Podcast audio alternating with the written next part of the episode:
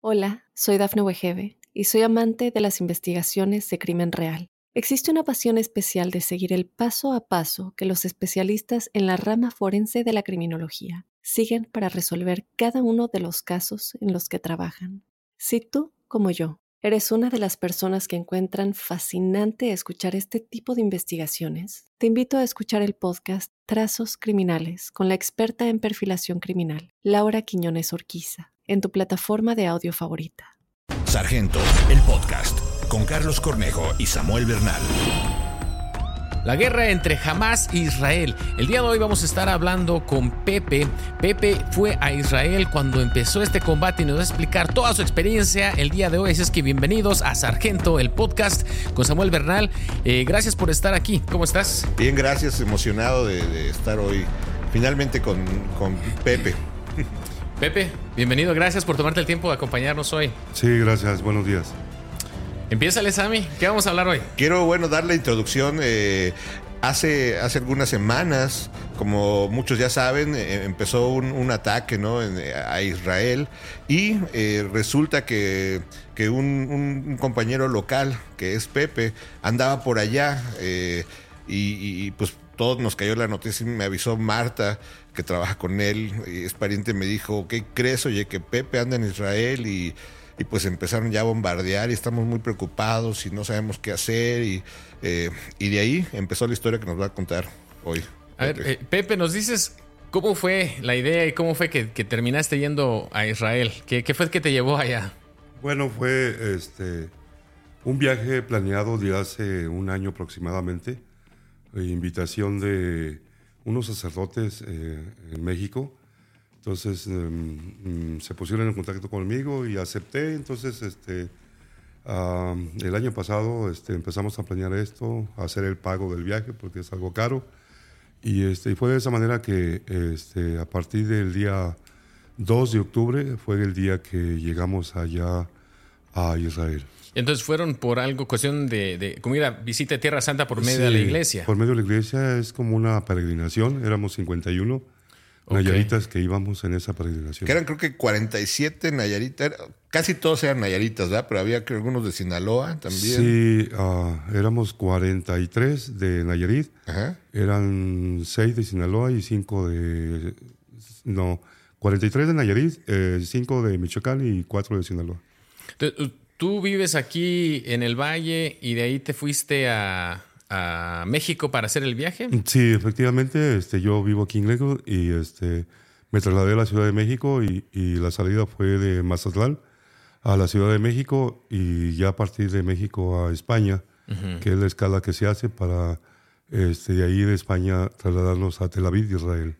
Ok, ¿y cuántos días ibas a estar allá? Diez días. Diez días. Ok, entonces vuelas a México, de México te vas a ir allá 10 días y van a hacer una peregrinación, por- supongo, es. por Tierra Santa. Así es, eh, la idea era eh, visitar esos lugares sagrados. Ok.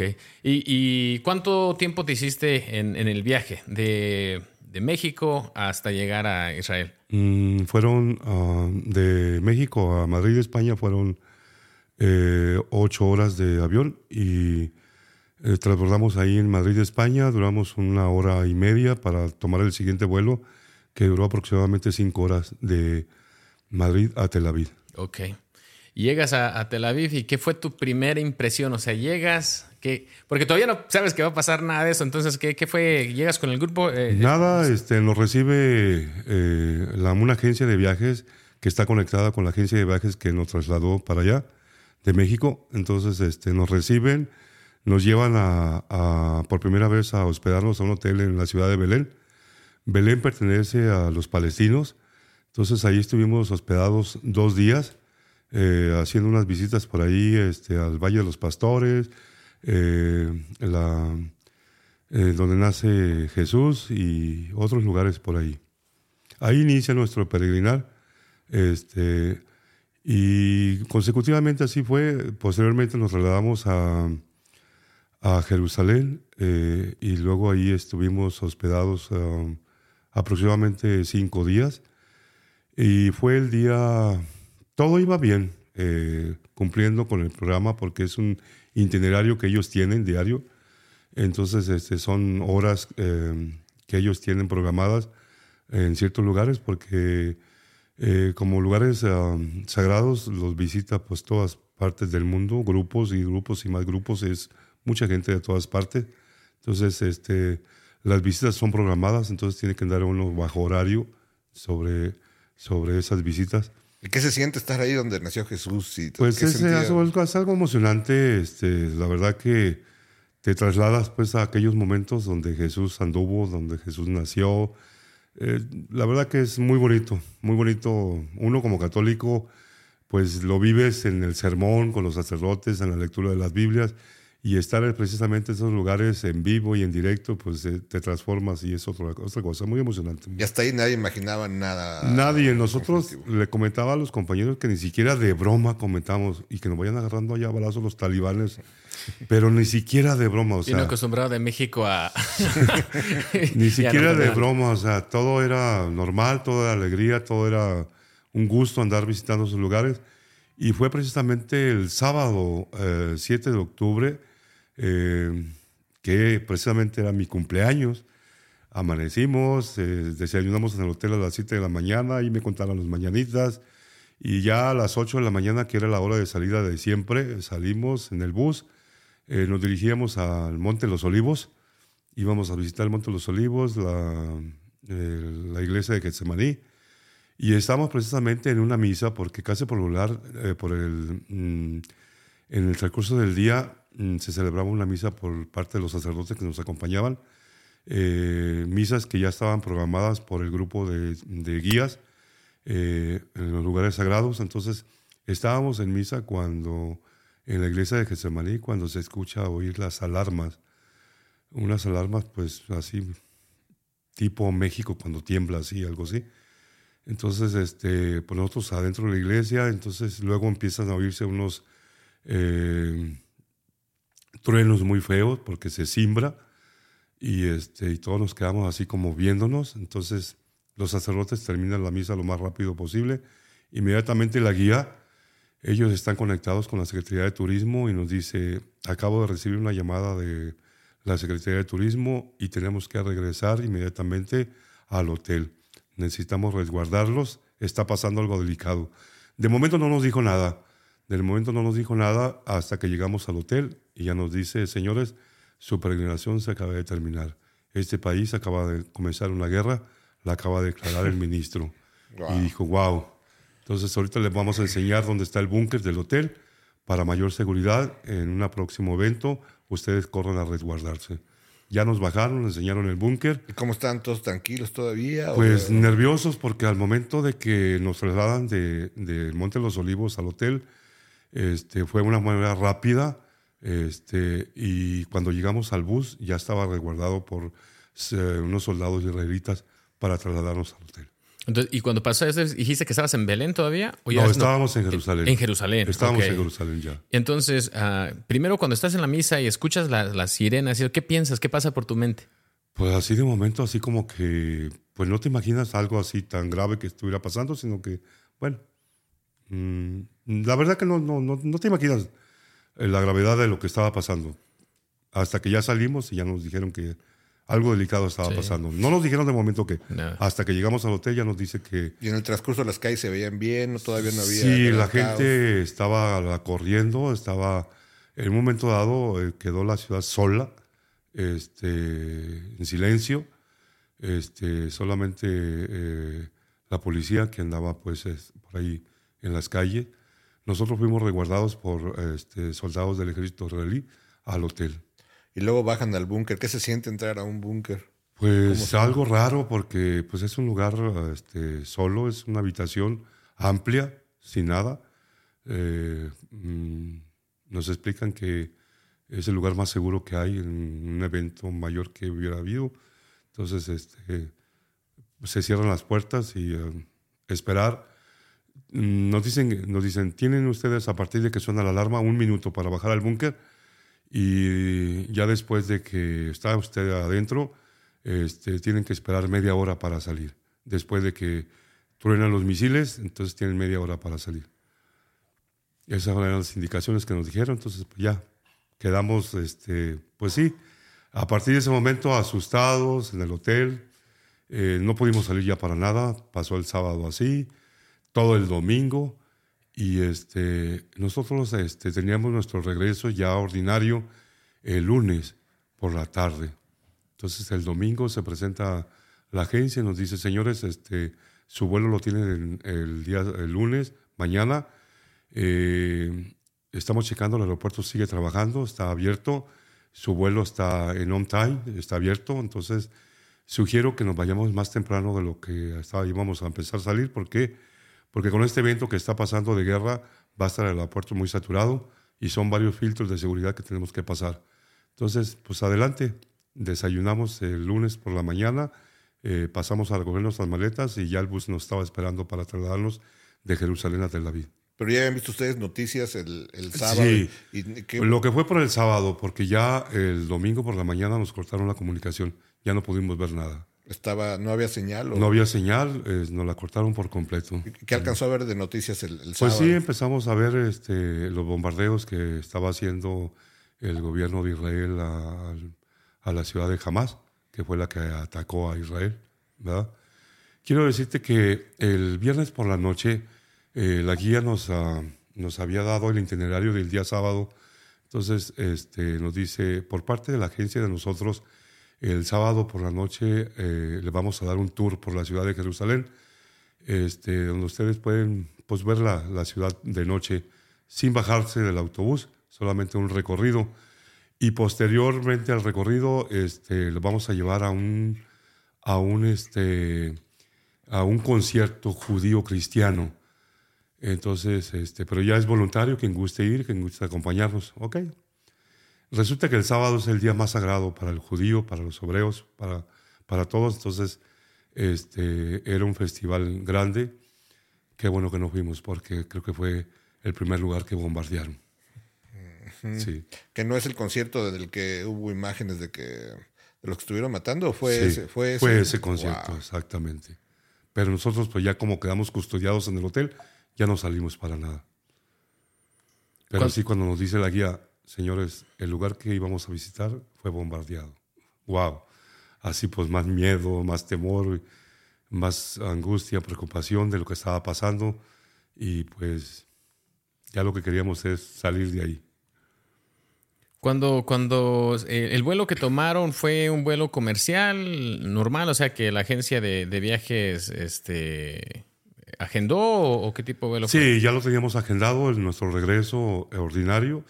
Este, salimos a las 10 de la mañana de Jerusalén hacia Tel Aviv, llegamos a las once y media al aeropuerto de Tel Aviv, pasamos el registro de migración y luego pasamos a otro registro del chequeo de pasaportes y, pasamos a la siguiente sala y cuando estábamos esperando para sacar el pase de abordar, empiezan a sonar las alarmas de nuevo y corre a esconderte en el aeropuerto, en los búnkers que tienen ahí. Eh, los agentes de seguridad y policía israelitas que había en el aeropuerto, con la grita, corran, corran, corran, corran, corran. Las maletas las dejamos ahí donde estábamos, corrimos a refugiarnos a los búnkers ahí del aeropuerto, dos pisos bajo tierra y este, se cierra el, búnker y, este, de rato se empiezan a oír eh, las cimbradas, los truenos y si se cimbró muy fuerte.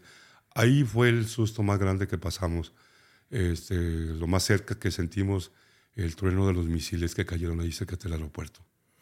En ese momento, ¿qué, pasa por tu mente cuando estás escuchando ahora todo sí, se acabó todo. Aquí dije, bueno, este, sabíamos que estábamos en un lugar resguardados, pero cuando, cuando escuchamos los, los tronidos, ah, la cimbrada que se dio ahí en el lugar, este, dijo, se acabó ya arriba todo, yo creo. Pensamos. Y ya después de media hora empezó, abrieron las puertas y empezamos a salir. Y pues ya todo el, el aeropuerto escueto, cada quien buscando sus maletas porque quedaron regadas por todo el aeropuerto. Y ya este, en ese momento pues ya fuimos a recoger las maletas donde las habíamos dejado tiradas. Y media hora más el vuelo cancelado. Újole, entonces ahí sí entró la mayor preocupación para todos nosotros, ¿qué va a pasar? ¿Qué va a pasar y qué va a pasar con el vuelo ya cancelado? ¿Quién nos va a rescatar? ¿Quién va? O sea, ¿qué van a hacer por nosotros? entonces empezamos a hacer llamadas. Este, yo tenía comunicación con, con la secretaria de gobierno de, del estado de Nayarit, porque el esposo de, de ella es mi amigo, tenía mi teléfono. Entonces el, el maestro Trini le da el teléfono, ¿sabes qué? Este es el teléfono de Sergio, comuníquete con él. Él está en ese grupo que está en el aeropuerto. Inmediatamente la secretaria de gobierno se comunica conmigo y empezamos a tener comunicación. Le dije, le dije yo, este, estamos aquí, como ya te había comentado, este, en el aeropuerto por nuestro viaje de regreso ordinario, pero en este momento se acaba de cancelar. Este, acabamos de tener un evento de que cayeron unos misiles cerca de aquí del aeropuerto, entonces este, estamos completamente asustados, estamos preocupados qué va a pasar con nosotros. Dice, yo inmediatamente ahorita paso con el gobernador para ver qué van a hacer por ustedes. Y ya eh, fue más tarde, como a las 7 de la noche, que llega un representante de la embajada de Israel aquí ahí con nosotros al aeropuerto. Señores, vengo de parte de la embajada de México aquí en Israel. Vengo a tomar el registro de cada uno de ustedes y una copia de su pasaporte. Hizo el registro, nos tomó copia del pasaporte y este y ya se fue, dice, ok, dice, vamos a estar al pendiente con ustedes. Entonces, de momento le dijimos, oye, este, necesitamos que pues, nos resguarden en un hotel. Y ya él mismo dijo, señores, eh, yo les voy a sugerir, este, por seguridad, es más seguro que, que se queden aquí ustedes en el aeropuerto que se vayan a un hotel. Los podemos llevar, pero es un peligro, porque un hotel, un misil lo destruye. Y aquí están más seguros ustedes. Hola, soy Dafne Wegebe y soy amante de las investigaciones de crimen real. Existe una pasión especial de seguir el paso a paso que los especialistas en la rama forense de la criminología siguen para resolver cada uno de los casos en los que trabajan.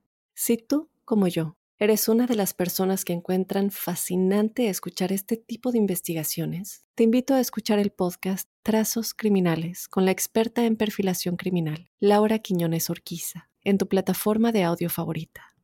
Pues ahí pasamos la noche este, ahí cómodos y todo. Este, amanecimos, por ahí como a las 8 de la mañana ya del día martes, llega otra vez el representante de la embajada y nos dice, señores, este, traigo noticias de la embajada, el presidente de México acaba de enviar un avión militar por ustedes. Ok, pero, cuando dijimos pero, dice, este, por el cúmulo de registros que ya se hizo en este momento en la embajada de personas que quieren regresar a México, se hizo un filtro. ¿Quién se va en el primer avión? Se van las personas adultas mayores de 65 años, eh, personas enfermas, niños, personas embarazadas. Y de este grupo solo van 11. ¡Wow! Entonces así nos quedamos. ¿Y los otros 40 qué vamos a hacer aquí? ¿Quién nos va a rescatar? ¿Qué, vamos, ¿qué va a pasar? Pepe, regresando un poquito a la parte del el lunes en la mañana es cuando hace una llamada que dice usted que pide que prendan sirios porque es cuando estaban muy... Sí, después del evento que pasamos. ¿Puedo poner el audio para de, sí. más o menos escuche lo preocupado pues que estaba? Familia, eh, por favor, prendan sirios. Estamos ahorita ya en el aeropuerto de Tel Aviv, pero ahorita cayeron unos misiles por aquí cerca y nos tuvieron que evacuar a los búnkeres de aquí del aeropuerto. Estamos en sumamente peligro Pidan por nosotros, por favor, familia. Vamos a estar en contacto, no se duerman, por favor. ¿Qué era lo de no se duerman? ¿Qué, qué? Sí, pues fue, sí, fue en ese momento. La verdad que yo no sabía ni qué horas eran en México cuando les hice la llamada a la familia. No me contestaban. Estábamos pues desesperados, estábamos con mucho miedo. Este, le llamé a mi hermano, que, un hermano que vive en Guadalajara, que por ahí fue eh, que él me contesta y ya le dije lo que estaba pasando y ya fue el que se estuvo comunicando con mis hermanos allá en Nayarit y pues hacerles saber que estamos en un peligro eh, y este, pues estábamos muy asustados porque era algo que, que estaba pasando en ese momento y, y pues no sabíamos qué más. Imagínate lo dramático en un aeropuerto. Aparte de que es más eh, terrorífico que la primera vez, porque la primera no sabían qué pasaba. En esta vez ya habían visto en noticias lo que estaba pasando. Ah, ya, ya están en el aeropuerto, saben que es un blanco, ¿no? Que puede ser eh, sabíamos, atacado. Sí, sabíamos que el aeropuerto es uno de los lugares que iba a ser más atacado, entonces pues lo, sentimos en ese momento y, y pues con ese ah, momento que pasamos, que córrele, córrele, y los agentes de seguridad, corran, corran, corran, corran, corran. y por nosotros como locos corriendo con el remance de gentes porque era una multitud de gente que en el aeropuerto y pues sí, te llenas de temor, de miedo, de miedo que no sabe qué va a pasar. ¿Sentiste que ibas a perder la vida? Sí, había la en un momento sí, la verdad que sí. Sí, este, sí llegó a, a- sí llegué a pensar en ese momento que ahí vamos a quedar. Sí. Cuando llega e- eso, ¿qué, qué, qué es lo primero después? O sea, dices, a lo mejor no salgo de aquí. ¿Qué, qué, qué sientes? ¿Qué se te viene a la mente? Híjole, pues, ¿quién va a ir a recoger los restos de nosotros? o sea, ¿qué va a pasar? O sea, eh, pensaban mis papás, ya son personas mayores, este, éramos dos hermanos que estábamos ahí y la verdad que sí, la angustia por esos momentos sí era fuerte, era fuerte y el miedo era cada día mayor porque pues estábamos en un lugar blanco que los terroristas este, saben utilizar para, para hacer daño. Sí. Muy fuerte. ¿Cómo los, estos bunkers que escribes, eh, qué tan grandes son? Eh, ¿Cuánta gente cabe? Eh, ¿cómo, cómo, ¿Cómo es la entrada? Son grandes, son grandes. Eh, nosotros cuando llegamos al primer piso ya estaba lleno, ocupamos el segundo que era hacia abajo, dos pisos hacia abajo. Son salones muy grandes, completamente vacíos. Este, grandísimos. subterráneos? Son subterráneos. O sea, eran dos búnkeres subterráneos. Nosotros bajamos hasta el segundo piso hacia abajo, que fue el que nos tocó. Y ya nosotros entramos y cerraron las puertas automáticamente porque empieza a sonar una alarma ahí y se cierra automáticamente. Quedó gente afuera, quién sabe, no supimos. ¿Tomaste alguna foto cuando estabas ahí No, adentro? no, Te- ni tiempo, No, ni no, cuál, sí, no, a lo mejor cuál. no es, no es tu- Este, mi hermana se me puso a poner muy mal ahí, eh, otras personas ahí desmayadas, eh, gente llorando, eh, gente de, de todas razas, chinos, negros, argentinos, de, todas, de todos los países. O sea, ves tú ahí la angustia de todo el mundo eh, llorando, gritando, este, un- dándose ánimos unos con otros. Una cosa desesperante. ¿Tu hermana qué, qué tenía? ¿Qué le estaba? Mi hermana se me quiso desmayar en ese momento. Eh, yo la vi que empezó a respirar profundamente y le digo, cálmate, hija, cálmate, cálmate, este, esto va a pasar. Y este, le empecé a dar ánimos, y este, pero sí como que se me quiso así como que desguanzar del temor y, que estábamos pasando ahí, el miedo.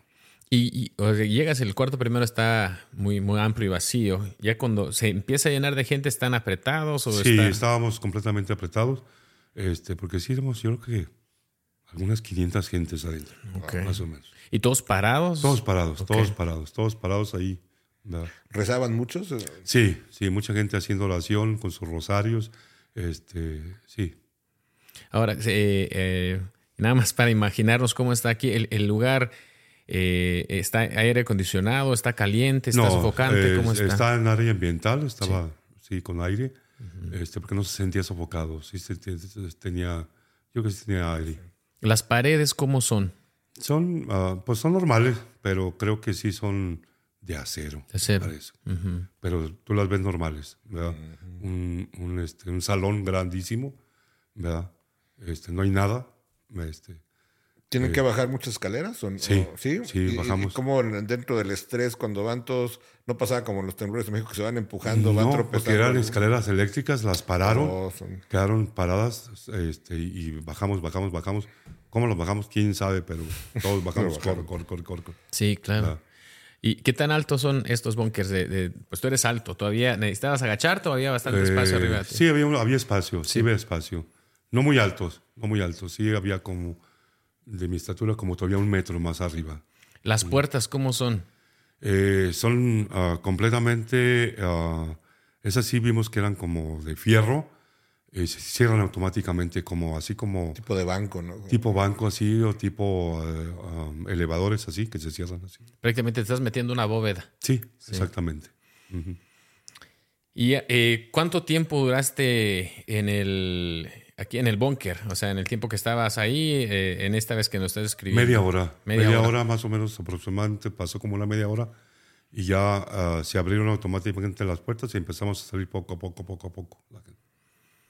Y, y hay agentes de seguridad ahí dándoles instrucciones. Muchísima, muchísima gente, muchísima gente, gente de seguridad del aeropuerto y aparte este, soldados israelitas bastantes. ¿Cuál es el idioma que predominaba entre ellos? Es el hebreo. El hebreo. El hebreo, sí. Muchos hablaban inglés Sí, español inglés ¿o- también. ¿Cómo entendías? O sea, ¿lo decían en varios idiomas? Sí, ¿Cómo se lo decían en inglés. Ah. Decían, go, go, go, go. O sea, corre, corre, corre, corre, corre, corre. Va. ¿Tú hablas bien el inglés, Pepe? No, No, poco, pero sí entiendo. Pero ya ahí en la necesidad Sí, aprende uno todos los idiomas. ¿no? Claro. Entiendes cuando te mueven las manos y dices, Aparte "Dale". te vas, te vas por la intuición de la gente que va corriendo al mismo lugar, pues va. ¿Cuánto tiempo al final de cuentas estuviste en el aeropuerto? Eh, estuvimos ah, lunes, martes, ah, lunes y martes, y hasta el martes por la noche salimos. Entonces dices que el primer vuelo que manda el, eh, México, nada más se van 11 de tu grupo. Bueno, ahí llega. Ahí es cuando ah, dijiste, ojalá sí. estuviera más chico, más Ahí viejo. llega ¿no? el, el- el representante de la embajada y nos dice eso, y ya posteriormente, como a las, ¿qué sería? Como a la una, a las dos de la tarde, llega el embajador de Israel ahí, a- de, um, de México a Israel, y llega con nosotros ahí y se hace presente, pero llega con la misma cantaleta. Señores, este, por el cúmulo de registro de personas que se hicieron, este, eh, se hizo un registro y, y se les estuvo llamando a, a personas. A las personas que se registraron y les llamaron por teléfono, hacen una línea y los demás hacen otra línea con otro compañero. Entonces, pues sabíamos que los 11 sí les habían llamado de la embajada y se apartaron y nosotros nos apartamos a la otra línea. Y ya, este, pues, ¿qué va a pasar? Dije, bueno, cuando llega el sargento del, del- del- avión a presentarse con nosotros ahí, junto con el embajador, nos dice, el- la capacidad del, del avión es para 150 pasajeros. Y así como por intuición empiezas a contar la gente que estaba ahí y veíamos que no pasábamos 150 y así como que nos alegrábamos, pues nos vamos porque nos vamos en este primer avión, pero pues estábamos descartados porque nos apartaron. En eso, eh, que estábamos haciendo las dos líneas, uno de los compañeros se brinca a la otra línea y nosotros así de momento lo criticamos. Bueno, ese por qué se pasa para allá si no lo llamaron.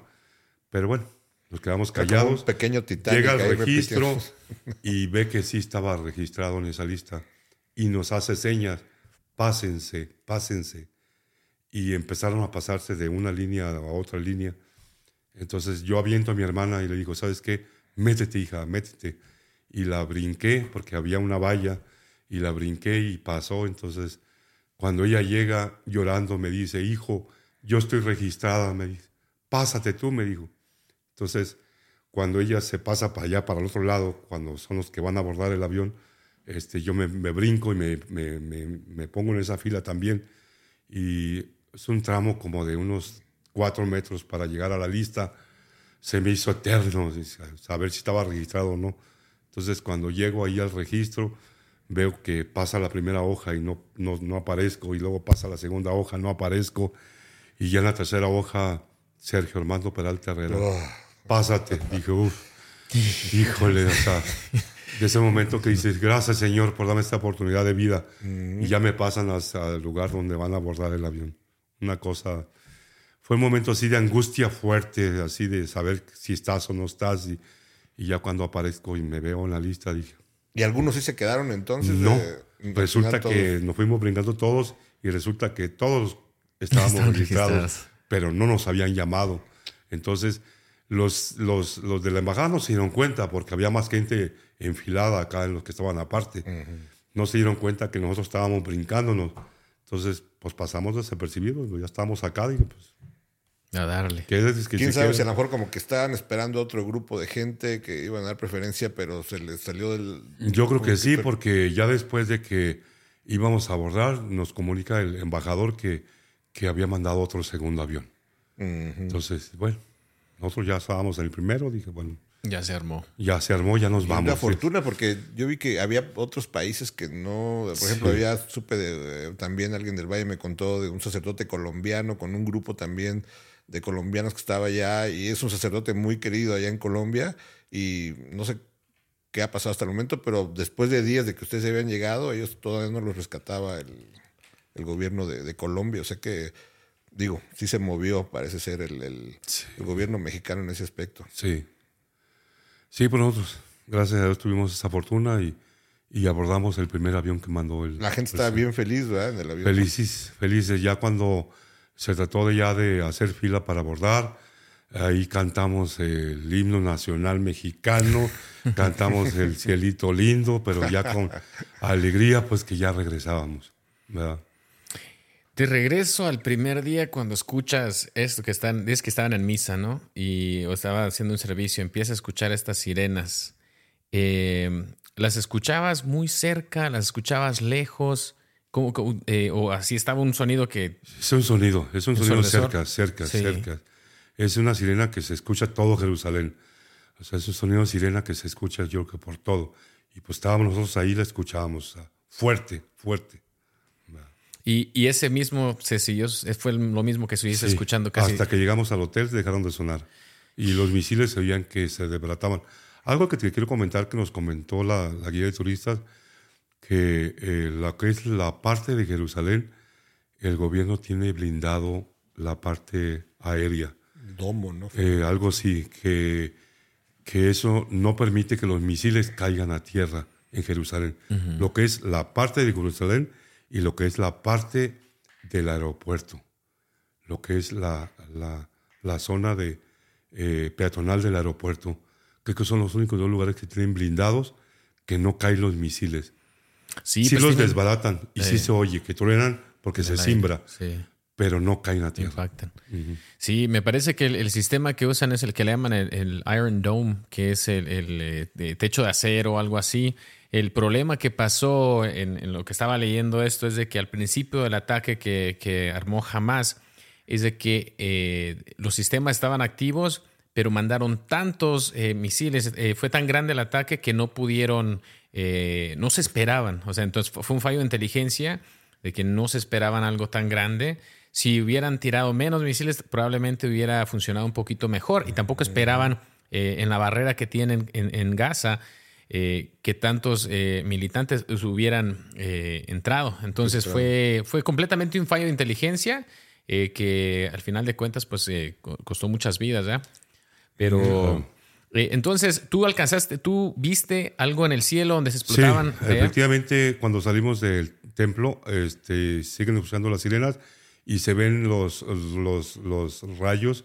Eh, vimos cómo se desbaratan los misiles allá arriba y queda ah, el humo como una cola de cohete así más o menos, eh, pintado en el aire y era uno, era otro, era otro. Hola, soy Dafne Wegebe y soy amante de las investigaciones de crimen real. Existe una pasión especial de seguir el paso a paso que los especialistas en la rama forense de la criminología siguen para resolver cada uno de los casos en los que trabajan. Si tú, como yo, eres una de las personas que encuentran fascinante escuchar este tipo de investigaciones, te invito a escuchar el podcast Trazos Criminales con la experta en perfilación criminal, Laura Quiñones Orquiza, en tu plataforma de audio favorita. O sea, fueron varios. Nosotros alcanzamos a ver ahí como unos, unos 15, 20 rayos que tornaron ahí arriba. Sí, pero al principio tomó a todos por sorpresa. Yo Sí. también me acuerdo que en esos momentos hasta ellos estaban investigando exactamente qué había fallado ¿no? el sistema de Sí. inteligencia. Y, y yo me acuerdo cuando Marta me dijo el, el sábado de eso, pues yo dije, no, tranquila, o sea, que todo va a estar bien. Imaginé que eran pues, conflictos que suceden continuamente, de haber sido algo así. Y después este, de que me manda el mensaje, le, le comento a mi esposa y me dice, no, sí está feo, ¿no viste lo que pasó con los del el concierto y tal? Entonces ya empiezo a ver las noticias y dije, ¡au! Entonces ya me asusté yo también. Dije, Claro, claro. Y, y la gente respondió muy bonito en, en- oraciones. Claro, sí, la verdad que muy agradecidos, la verdad, con todo el mundo, gente que eh, te mandaba mensajes que ni esperabas que te estuvieran preocupados. Y yo, la verdad, que aprovecho este momento para agradecerles a todas esas personas que estuvieron eh, haciendo oración por nosotros para salir de, de, de aquel lugar donde, pues, tan lejos y sin saber qué hacer. Este, les agradezco, la verdad, de todo corazón. Dios les multiplique esa, esos momentos que estuvieron haciendo oración por cada uno de nosotros. ¿Qué aprendizaje, qué crees que fue la, la lección más importante de este viaje para ti? Híjole, fue. um, para mí fue una lección, una lección que el Señor me da de una nueva oportunidad de vivir la vida.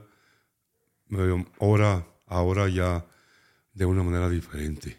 Diferente porque la verdad que sí, siento que eh, me dio esas dos oportunidades de vida y, y, pues quiero disfrutarlas de otra manera, este, con, con mi gente, con mi familia, con mis amistades y, este, y valorar más que nada ese don de vida que el Señor nos está dando. Sientes así como que, que, te, que te dio otra oportunidad y tienes una misión y, y algo- Claro. agradecerle por lo menos hacer las Claro, cosas. claro, diferentes. claro, claro. Hicieron una escala, ¿no? En el avión primero llegaron, creo que a España. Ah, ¿fue? cuando el sargento se presenta, nos da el itinerario de salida y nos dice que no iba a ser un vuelo normal, que es Tel Aviv, de España, cruzar por el mar Mediterráneo. ¿Qué pasaba? Dice, lo que pasa es que en el mar Mediterráneo están las bases militares de Estados Unidos, de la Unión Europea, y es un riesgo pasar por ahí. Pues. Entonces, tenemos que hacer otro itinerario. Eh, aparte, como es un eh, avión de la Fuerza Aérea Mexicana, pues tenemos que pedir permiso a, los siguientes países por medio de las embajadas. Entonces, nuestro primer, eh, eh, nuestra primera escala va a ser Turquía. De Turquía nos vamos a Jordania, de Jordania a Irlanda del Norte y de Irlanda del Norte a Canadá. De Canadá a Estados Unidos y de Estados Unidos México. Wow. Fueron 25 horas de vuelo. ¿O sí hicieron eso? 25 y no puedes horas. decir en Estados Unidos, yo bajo. Sí, 25. O sea, vuelas, aterrizas y, y tienes Así que es. esperar un tiempo, te quedas en el Sí, avión. te o- quedas adentro. Adentro no, del avión, no, no bajamos. Solamente al momento de aterrizar, dice el, el piloto, señores, este, pueden descansar. Pues, ¿qué hacíamos? Pararnos ahí en el pasillo, caminar un poquito ahí. Les dan de comer bien y todo, Sí, ¿sí? hasta eso. Este, la atención fue muy buena. Nos dieron de comer, nos dieron de desayunar, nos dieron de cenar. ¿Qué les daban? Ah, el Este. dragón. Lo, lo- ¿qué les daban de Pues comer? eh, fueron este, unos ah, sándwiches eh, de pollo, este, fueron eh, casi general eran sándwiches, lonches, ¿verdad? Pero, bueno, bien atendidos por lo que corresponde, ¿verdad?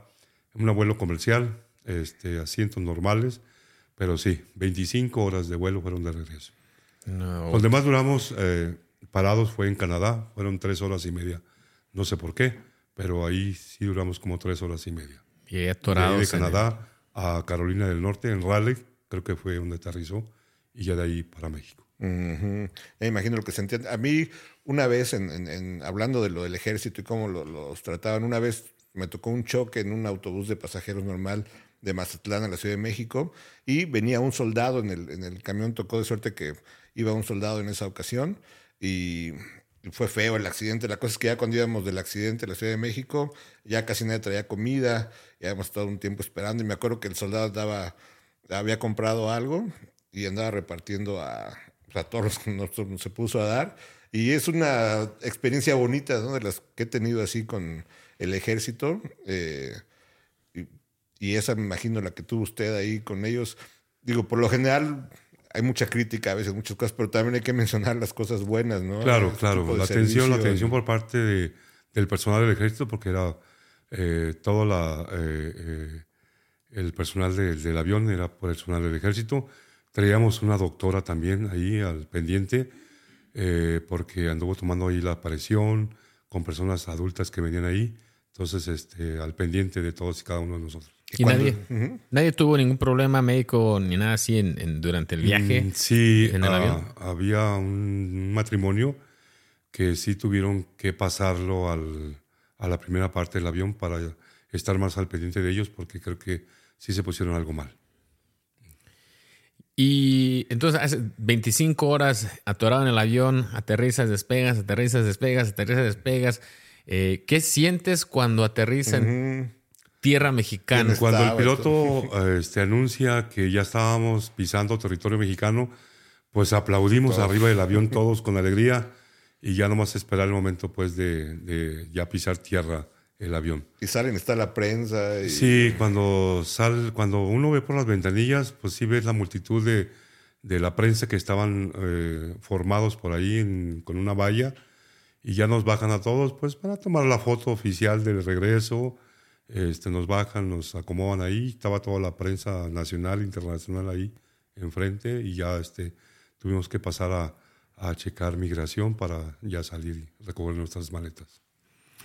De, de, de esta experiencia, ojalá que nadie de los que está escuchando no le pase algo así, Pero ¿hay algo que tú recomiendas eh, hacer, preparar o, algo simplemente que tengan en mente cuando van a hacer un tipo de viajes que te hubiera gustado saber antes de que hiciste este viaje tú? Pues, este, la experiencia es bonita. La verdad que eh, a, media, a media semana yo, por ejemplo, le hablo a mi hermano y le digo, ¿sabes qué? Hazle una alcancía a tus hijos y diles que vengan.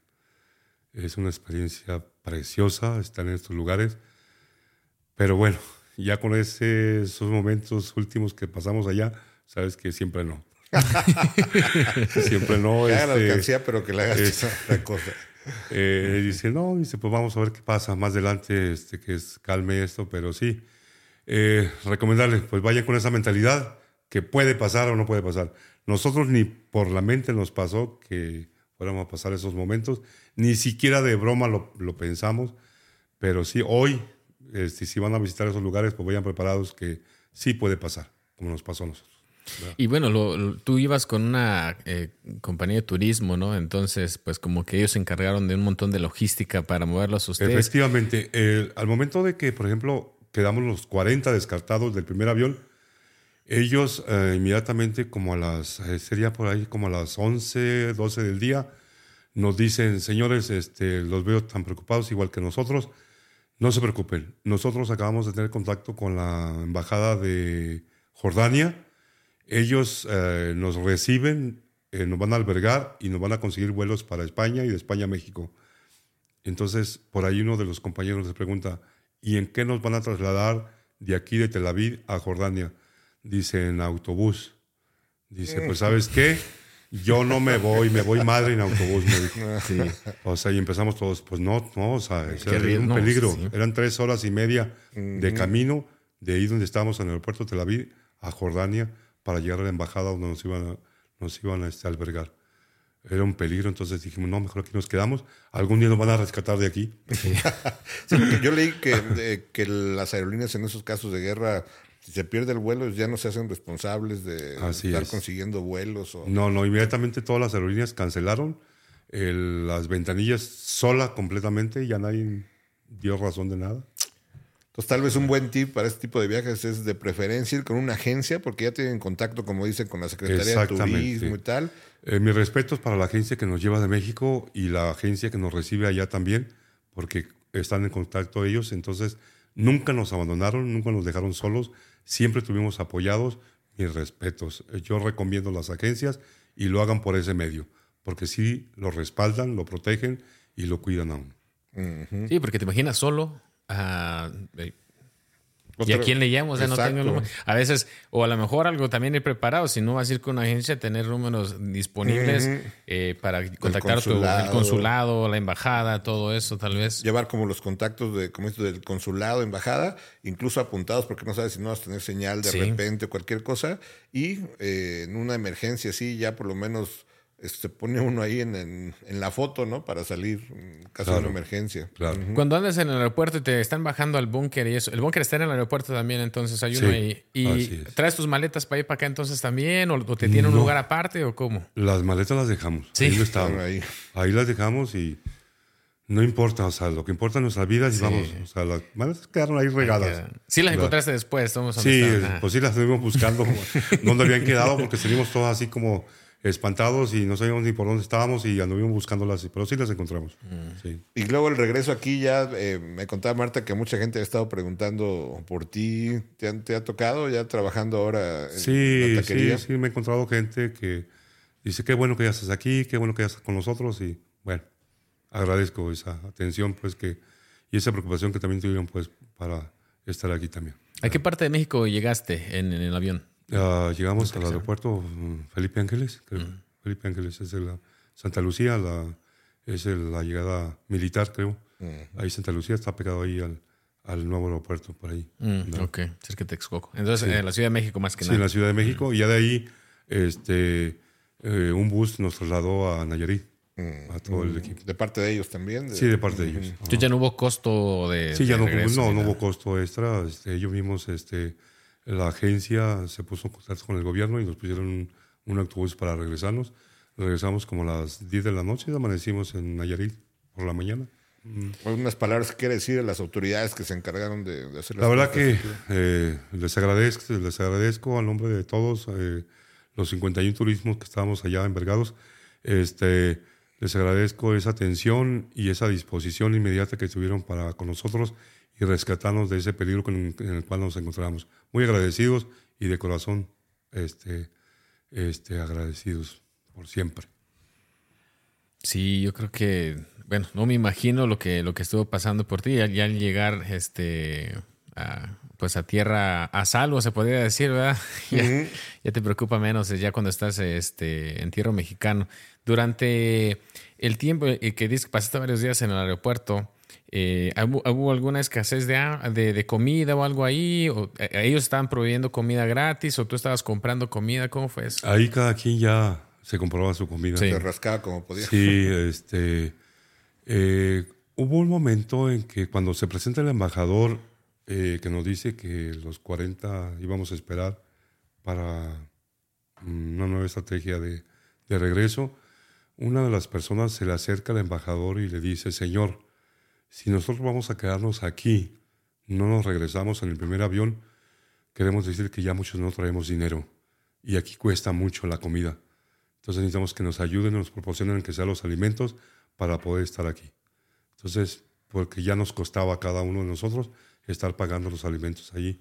Durante los dos días que estuvimos ahí, estuvimos que pagar los alimentos. ¿Y esos muy caros? Sí, ¿Es son muy caros. caro comer allá? Sí, es caro. Pues en el aeropuerto. Una coca, Además- por ejemplo, una coca te cuesta 6 dólares. Una coca mediana. Una agua de también mediana te cuesta 3 dólares. Una hamburguesa te cuesta 25 dólares. Ay, juela. Y, y ni, ni muy buena. Este, unos, unos, ah, ah, una docena de nubes, 35 dólares. Wow. Cuando, antes de que pasara todo este, pues, la guerra, el bombardeo y eso, cuando llegas a, ya regresándome, antes de- del evento, eh, ¿qué es lo primero que probaste de comida allá? Fíjate que de momento, así cuando íbamos, era nuestra preocupación la comida, pero realmente nosotros como iba incluido desayuno, comida y cena en el paquete, no pagábamos nada. Entonces, eh, todo eso nos lo proporcionaba eh, los hoteles donde estábamos asistidos. Este, eran buffets, tanto desayuno, comida y cena. Y pues la verdad que eh, no le sufrimos mucho porque había variedad de todo. Había pollo, había carne, mucha carne de borrego se consume, este, mucha ensalada, pero sí las ensaladas muy condimentadas.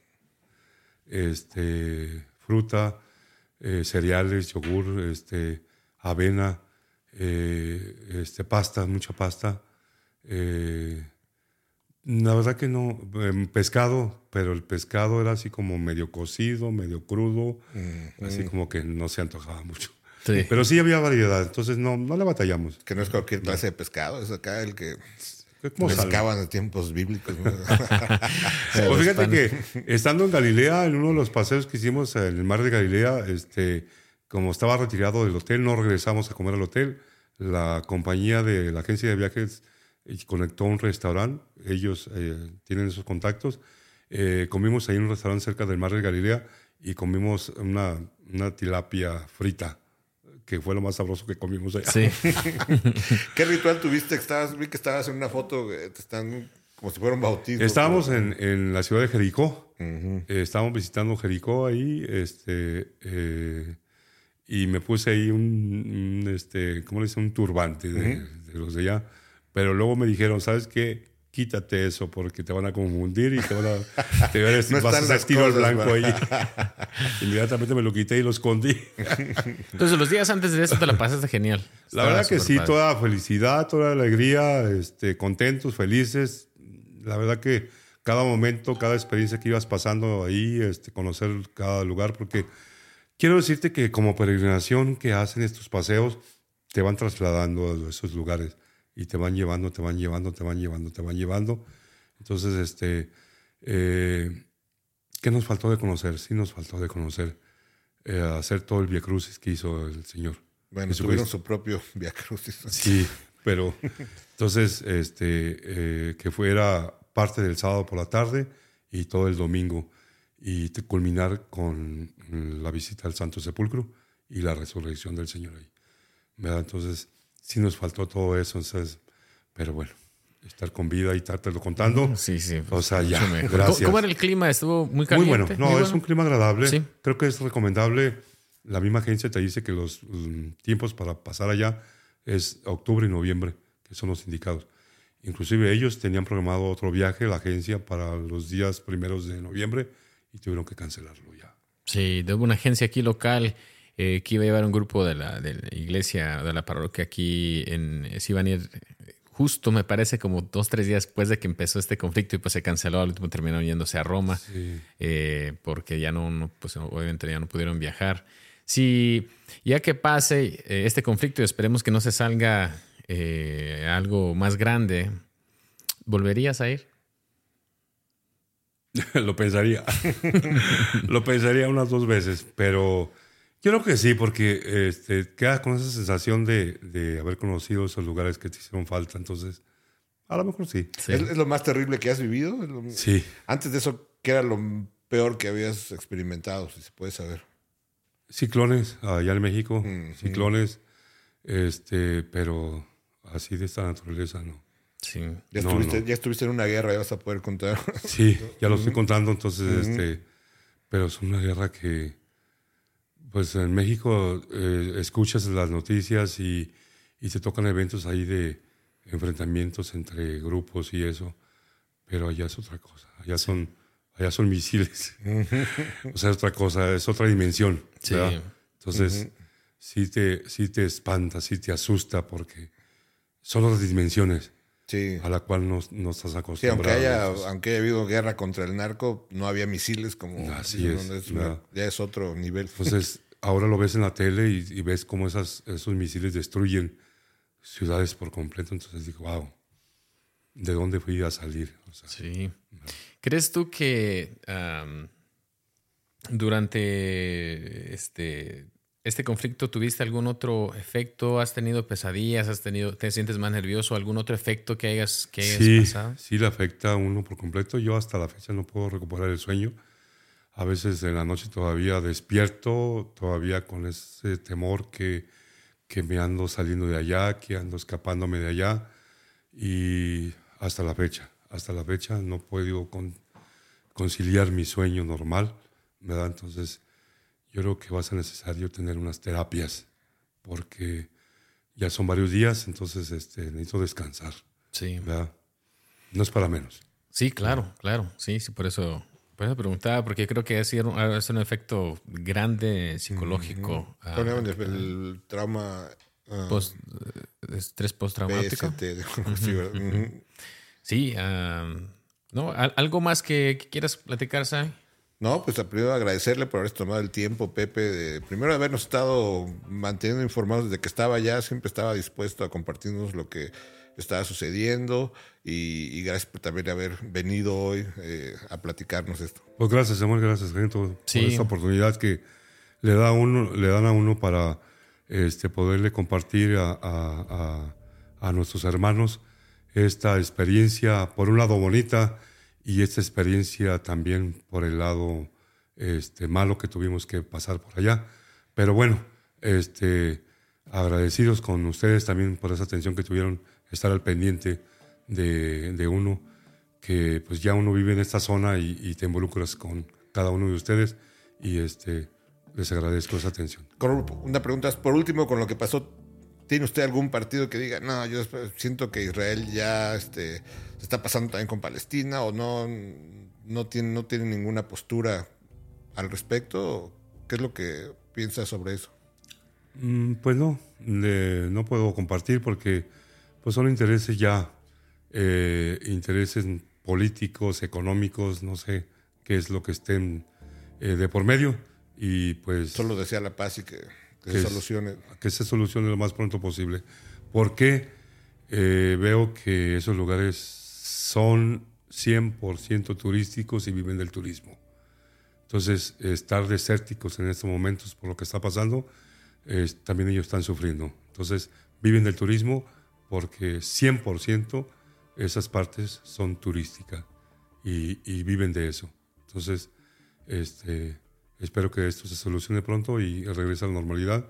Y bueno, el día de mañana pues pueda regresar gente a visitar esos lugares.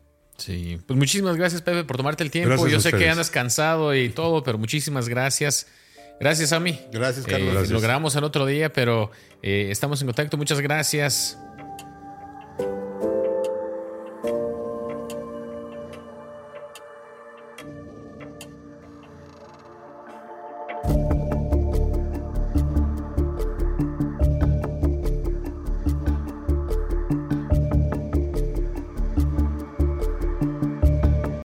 Soy Dafne Wegebe y soy amante de las investigaciones de crimen real. Existe una pasión especial de seguir el paso a paso que los especialistas en la rama forense de la criminología siguen para resolver cada uno de los casos en los que trabajan.